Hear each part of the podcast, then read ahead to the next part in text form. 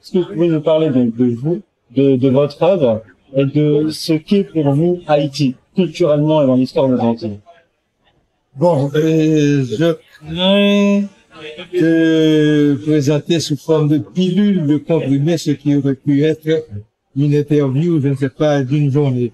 Mm. Parce que et, euh, je suis un écrivain de 75 ans, ça veut dire que mon œuvre, elle est derrière moi. J'ai beaucoup produit dans une sorte de, de pluridimensionnalité. D'abord la poésie, ensuite euh, le roman, le théâtre, ce que j'appelle la spirale, et qui est une sorte de mélange des genres, de métissage des genres. Je suis artiste peintre et je suis dramaturge, je suis acteur, je joue dans mes films et j'ai été professeur pendant 35 ans dans une institution que moi-même j'ai fondée. Ensuite, là, je viens de participer au tournage et au montage d'un film sur euh, les malheurs d'Haïti, sur ma vie de créateur. Donc c'est assez, c'est assez laborieux, c'est assez complexe. Et je crois que quelque part, je, je représente euh, ce que j'appellerais cette complexité et cette fécondité intarissable de la créativité haïtienne. Euh, je ne suis pas le seul à être dans ce cas, mais peut-être je suis le cas le plus éclatant compte tenu de l'âge, compte tenu de l'immensité de ma production, plus d'une cinquantaine de titres qui sont, qui ont été d'abord publiés à Port-au-Prince, ensuite à Paris, ensuite et à Naples, en Italie, en Espagne, au Chili. Donc c'est une production assez vaste. Je suis devenu une sorte de monument national, de trésor national, comme on dit au Japon. Et je suis un personnage euh, quelque part euh, emblématique, non seulement de la situation haïtienne, mais même de toutes les l'énigme haïtienne parce que je suis un sphinx. D'accord, est-ce que vous pouvez nous parler un petit peu de cette énigme haïtienne, non seulement pour les autres Caribéens, mais aussi pour le reste du monde? Bon, ça, ça a commencé depuis, depuis l'époque coloniale. Depuis l'époque coloniale, Saint-Domingue, c'est-à-dire l'ancienne Haïti, Haïti actuelle, c'est, l'État d'Haïti, mais, mais la colonie, s'appelait Saint-Domingue. Donc, euh, c'était une terre particulière, avec plus de 750 000 esclaves. C'était beaucoup. 28 000 kilomètres carrés et où les grandes puissances colonialistes de l'époque, la France, l'Espagne, l'Angleterre, se sont affrontées pour mettre le grappin sur Saint-Domingue. Donc ça fait de Saint-Domingue une terre particulière. Si on peut parler de ce que j'appellerais de, de l'épanouissement, de l'efflorescence, de, de la puissance du pouvoir de, de Louis XIV, du royaume de Louis XIV, c'est grâce d'abord à Saint-Domingue. Parce que tout le café, le sucre, le bois de campèche, le coton, le cacao, provenaient de Saint-Domingue. Et Saint-Domingue a été la colonie la plus riche de l'époque. À tel point que Voltaire, dans une, une de ses lettres, parce que Voltaire a été euh, un, superbe, un fabuleux épistolien qui a écrit beaucoup de lettres. Comme homme d'affaires, il était d'abord homme aussi homme d'affaires. Il a écrit à, à un homme d'affaires de l'époque une lettre. un- un- il y a un passage dans cette lettre qui est explicatif de l'importance économique et financière de cette lettre. Voltaire a dit dans cette lettre je n'échangerai pas ces domaines contre les vastes arpents de neige du Canada. Or, le Canada, c'est près de 10 millions de kilomètres carrés. Ces domaines, 28 000 kilomètres carrés. Donc voilà que malgré l'exiguïté de ce territoire, il y avait une production intense. Il y avait une productivité massive qui impliquait aussi une exploitation infernale de la main-d'œuvre nègre. Donc, ce qui fait qu'au départ, dans le cadre antillais, Saint-Domingue va avoir une carte, un visa particulier. C'est, c'est, c'est, c'est le pays qui constitue à l'époque le support de la puissance économique française. Et quand on dit puissance économique, il faut voir aussi la puissance militaire. Il faut voir aussi même ce que j'appelle la dimension culturelle qui, qui a explosé sous Louis XIV. N'oubliez pas que la littérature française a connu son apogée sous Louis XIV avec les Molière, La Fontaine, Racine, Corneille. Eh bien, il fallait pouvoir exploiter les nègres de Saint-Domingue et amasser le plus d'argent possible pour donner lieu, pour donner un espace à, cette explosion culturelle française. Ensuite, toutes les contradictions entre les différentes puissances se sont répercutées. D'abord, c'est nommé pour plusieurs raisons sur le plan démographique. Si actuellement, la Guadeloupe et la Martinique ne totalisent pas un million d'habitants, alors que à l'époque déjà, il y avait 750 000 esclaves à Saint-Domingue. Ça montre l'importance du poids démographique de Saint-Domingue. À côté de ça, la majeure partie de la population de Saint-Domingue, des esclaves bien sûr, la population servile, était ce qu'on appelait des bossales. Les bossales, c'était les esclaves fraîchement venus d'Afrique. Ce qui fait que l'apport africain va être beaucoup plus sensible à Saint-Domingue avec encore la présence du vaudou. Et cette présence du vaudou a été tellement forte que qu'elle demeure encore. C'est pas le du vaudou qui demeure. Si le vaudou demeure encore une pratique religieuse assez forte en Haïti. Donc, on est en présence d'une terre qui va devenir une masse énigmatique à partir de la pluralité des facteurs et des paramètres qui sont en jeu dans le contexte même de ce domaine. Quand la Révolution française éclate en 89, on a eu bien sûr les contre-coups dans toutes les Antilles, mais à Saint-Domingue, cela a pris des proportions gigantesques.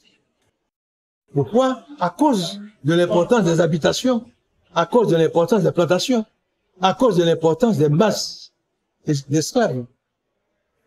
Et on a eu la première révolte en août 91 avec des chefs insurgés, les chefs de l'insurrection qui en même temps étaient des prêtres vaudous. Ce n'est pas un hasard, il était des prêtres vaudous. Et Macandal, chef insurrectionnel, chef des insurgés, c'était un, Hongan, le Hongan c'est le prêtre vaudou. Et Boukman, qui a réalisé la grande cérémonie du bois caïman, qui allait marquer la rupture avec l'esclavage, a été un prêtre vaudou. Donc, ce sont des aspects qui vont déjà établir ce que vous avez appelé tout à l'heure la spécificité culturelle, anthropologique, sociologique d'Haïti. Le vaudou également n'est pas euh, n'est pas étranger à l'indépendance haïtienne. Le vaudou également n'est pas indépendant. Du tout, du tout. Le, le, vaudou a joué un rôle important, a joué le rôle de de de ciment culturel, de, je dirais, de facteur capable de, de, de, de, rapprocher les sensibilités de nègres esclaves qui étaient venus de différentes tribus qui ne parlaient pas la même langue et qui ne partageaient pas les mêmes schèmes culturels. Donc le vaudou a constitué euh, euh, un élément de soudure et de rapprochement des différents segments de la population servile. Et, sur le plan même de la dynamique et culturelle, les, certains messages étaient transmis d'une habitation à l'autre, d'une communauté servile à l'autre, d'un sanctuaire vaudou à l'autre, d'un champ de, de, marron à un autre champ de marron par l'intermédiaire du vaudou. Donc le vaudou a rempli un rôle hautement révolutionnaire. Ce que certains historiens ont tendance à sous-évaluer, moi je crois que le vaudou a joué un rôle important. Aussi bien que le créole tel qu'il a été pratiqué aussi à ces domaines. Parce que quand même, une langue acquiert le plus de force quand il y a le plus de gens à pouvoir euh, la pratiquer. Ça peut paraître étrange. Quelqu'un qui, par exemple, serait français et qui associe dans son esprit la révolution avec la laïcité et l'absence justement de religion. En fait, dans, dans l'esprit d'un Français, la révolution, c'est le combat de l'athéisme ou de la laïcité contre la croyance qui, elle, serait oppressante. Alors que là, vous nous dites que c'est totalement le contraire. Non, ça a été totalement le contraire. La Révolution française a eu normalement, naturellement, logiquement, une allure laïque parce que la Révolution française, à partir de la position de la bourgeoisie qui était le fer de lance de cette révolution, il avait en face d'elle l'aristocratie qui était soudée à la religion catholique. Donc à partir de ce moment, il est, il est, il est, il est indéniable que le courant révolutionnaire français du XVIIIe siècle ne pouvait être que courant laïque et même, à la limite, anti-chrétien, anti-catholique, anti-religieux. Mais chez nous, précisément, puisque l'Occident, en venant à Saint-Domingue avec de nous, chaque fois que l'Occident, chaque fois que les négriers, chaque fois que les trafiquants d'esclaves débarquaient de, des lots d'esclaves, on les convertissait à la religion catholique, il y avait même un serment de, de renoncement, de reniement aux pratiques superstitieuses. Je renonce à Satan, à ses pompes et à ses œuvres, et j'adopte la religion de Dieu et pour et rompre définitivement avec la religion du diable.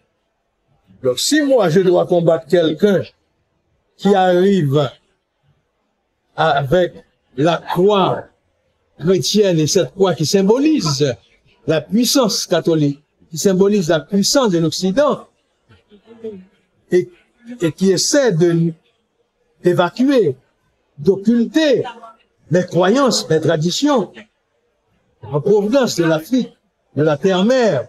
Je suis obligé de me ressourcer, de me replonger, de se constituer la plateforme de ma culture et cette culture portait une marque religieuse indéniable. C'était le vaudou qui est une religion vieille de plusieurs siècles. Le vaudou a pris une allure particulière à Saint-Domingue.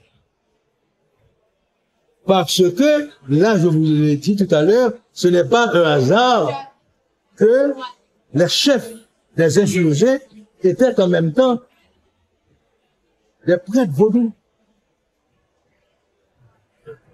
Et au niveau des affrontements, les prêtres vaudous ont su utiliser toutes les vertus des feuilles dans cette pratique infernale qui a fait peur aux Occidentaux, qui a fait peur aux Français, qui a fait peur aux, Anglais et, aux Espagnols. C'est la pratique de l'empoisonnement.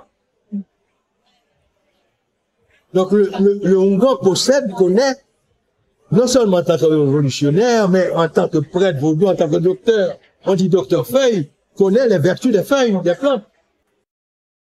Et surtout les plantes toxiques. Maintenant, on voit à Haïti, on va dire, de nous d'un point de vue extérieur, un sacré et le catholicisme. Et une énorme ferveur religieuse de la part des Haïtiens. Et en parallèle, enfin aussi accompagnant une énorme créativité et une création constante qu'on voit même dans la rue lorsqu'on se balade. Comment est-ce que vous, comment est-ce que vous expliquez cette ferveur d'une part et cette créativité intense et quotidienne est faite par Là, je vais, je vais vous répondre. C'est une approche que j'ai faite il y a une bonne vingtaine d'années. Qu'est-ce qui explique le bouillonnement de cette créativité dans une terre qui, matériellement, est considérée comme le coin le plus pauvre de l'hémisphère? Pays le plus pauvre, les gens sont dans la misère. Il y a une misère matérielle et pourtant il y a une richesse culturelle au niveau de la création. Des fournées de peintres, des fournées d'artisans, des musiciens. Et encore ce qui est plus étonnant, qui peut être sale et même incroyable, un pays constitué d'un alphabet qui vous donne chaque 25 ans une fournée d'écrivains majeurs reconnus à l'échelle internationale. le pays des paradis. Oui, le pays des paradoxes. eh bien, moi je dis que pendant toute la période coloniale, on a eu un combat permanent vers la liberté. Cette quête de liberté qui est une quête de lumière. 1804 s'est produit comme une fulgurance miraculeuse, incroyable même, et apparaît même comme un accident d'histoire. Des vanipiers sous-équipés, sous-armés, sous-outillés, qui battent la première armée de l'époque. C'est comme si c'était les États-Unis qui actuellement constituent le, le, le top, n'est-ce pas, de, de, de, de, des forces militaires planétaire. Nous avons battu les forces de Napoléon qui avaient déjà fait leurs armes en Égypte, en Europe, partout. 1804 a rompu la chaîne de l'esclavage. 1804 a combattu le colonialisme, a vaincu le colonialisme. Et pourtant, est-ce qu'on a eu, est-ce que la collectivité haïtienne a eu la lumière? Pas du tout. On a eu tout de suite, à deux ans après l'assassinat du père fondateur, Dessalines a été assassiné. Les masses revendicatives ont été marginalisées. Et les élites haïtiennes, noires et mulâtres, ont accaparé le butin. Le partage du pouvoir s'est fait entre les élites, au détriment des masses, qui elles-mêmes avaient participé aux différents combats liés à la guerre de libération. Il y a eu une confiscation du pouvoir par ces Confiscation du pouvoir par les élites. Donc les fronts sont restés fermés, on n'a pas eu la lumière. Ça a duré plus d'un siècle avec des tentatives de soulèvement qui ont toujours échoué. Tentatives de soulèvements populaires qui ont toujours échoué. Parce que chaque fois que les masses revendicatives essaient de se mettre ensemble, c'est à ce moment-là que les élites noires et mulâtres, qui même si elles sont, se, querellaient, se- se- comment dit-on ça, hein, sont déchirées pour le partage du gâteau, mais face à la menace des masses, elles se rejoignaient dans une sorte de solidarité perfide. Ça a duré deux siècles, jusqu'à présent. Mais je vais vous poser cette question, parce que la réponse elle est dans la question. Je crois que cela a établi au départ toute la différence entre sans poser, sans, sans, sans faire référence à des systèmes de valeurs, sans faire référence à une soi-disant supériorité haïtienne ou une infériorité antillaise. Non, nous ébattions cette dimension euh, je dirais, perfide ou suspecte, insidieuse, de dire que c'est parce que nous sommes supérieurs aux Guadeloupéens, aux, aux Martiniquais. Non, il n'y a pas cette histoire de blanc supérieur ou de nègre supérieur à d'autres. Il y a eu tout simplement des conditions objectives. La Guadeloupe, la Martinique ont été prises en charge par la France. À partir de l'échec des soulèvements qui ont eu lieu en Guadeloupe et en Martinique, parce que nous savons qu'il y a eu aussi des tentatives de libération qui ont échoué. On sait très bien le drame d'Elcres. On sait ce qui s'est passé en Guadeloupe. On sait ce qui s'est passé en Martinique. Ils ont échoué. Les, les indépendantistes ont échoué. La population a été prise en charge. Ça a été une forme de récupération. Ça a été, je dirais même, pour reprendre Édouard Puissant, ça allait donner lieu à la réussite la plus parfaite de la, de la colonisation d'une terre. C'est-à-dire, quand on regarde la Martinique et la Guadeloupe, on est obligé de dire que là, le colonialisme a réussi de manière perfide. En donnant dans une main ce qu'elle va prendre, dans l'autre ce que le colonialisme va reprendre dans l'autre. C'est-à-dire que tu n'auras pas ton autonomie tu n'auras pas ce qu'on appelle chez nous en créole ton droit de grand monde, c'est-à-dire ton droit d'adulte. Mais on te donne euh, euh, la pension, on te donne... Là, on a joué. Ça, ça a été perfide. je crois que et Césaire et, et Glissant s'en sont bien rendus compte. Et Césaire d'abord, mais surtout Glissant, dans euh, le discours antillais. Glissant, antillais, et Césaire avec le discours sur le colonialisme, ça a été une perfidie. La France sur ce plan-là a été d'une perfidie meurtrière, mortelle. En Haïti, qu'est-ce qui s'est passé? Nous n'avons jamais eu de parrain. Nous n'avons jamais eu de marraine. Ceux-là même qui étaient des nôtres, nos haïtiens frères, qui eux auraient dû prendre en charge la gestion de la terre haïtienne, qu'est-ce qu'ils ont fait? Ils ont tout accaparé et ils se sont comportés pire que les colons. Ils ont copié le système. Ils, ils, ils, ont recopié le système. Ils ont recyclé le système. Ils sont devenus des maîtres plus violents, plus cruels que ceux que nous avions à l'époque coloniale, à l'époque dite coloniale. Alors maintenant voilà la question. Quand un individu ou une communauté, je prends même le cas d'un individu pour simplifier et simplifier, et, je dirais, l'exposer. Un individu est enfermé dans un endroit, je sais pas, 4 mètres carrés, 2 mètres sur 2 mètres, sans fenêtre, sans porte, sans la moindre ouverture. Ça a été notre cas. Puisque nous n'avons pas eu accès à la lumière, quand les colons sont partis, de nouveaux maîtres locaux les ont remplacés. Qu'est-ce qu'il vous reste hein, pour avoir accès à la lumière L'éclat de l'imaginaire. C'est l'explosion de l'imaginaire. Et c'est ce qui a donné la créativité haïtienne. La créativité ne s'est jamais produite dans des conditions de facilité. C'est quand l'individu reste enfermé quelque part qu'il a la possibilité d'imaginer, qu'il a la possibilité de voyager, même à travers les espaces les plus fous de l'univers et de son être.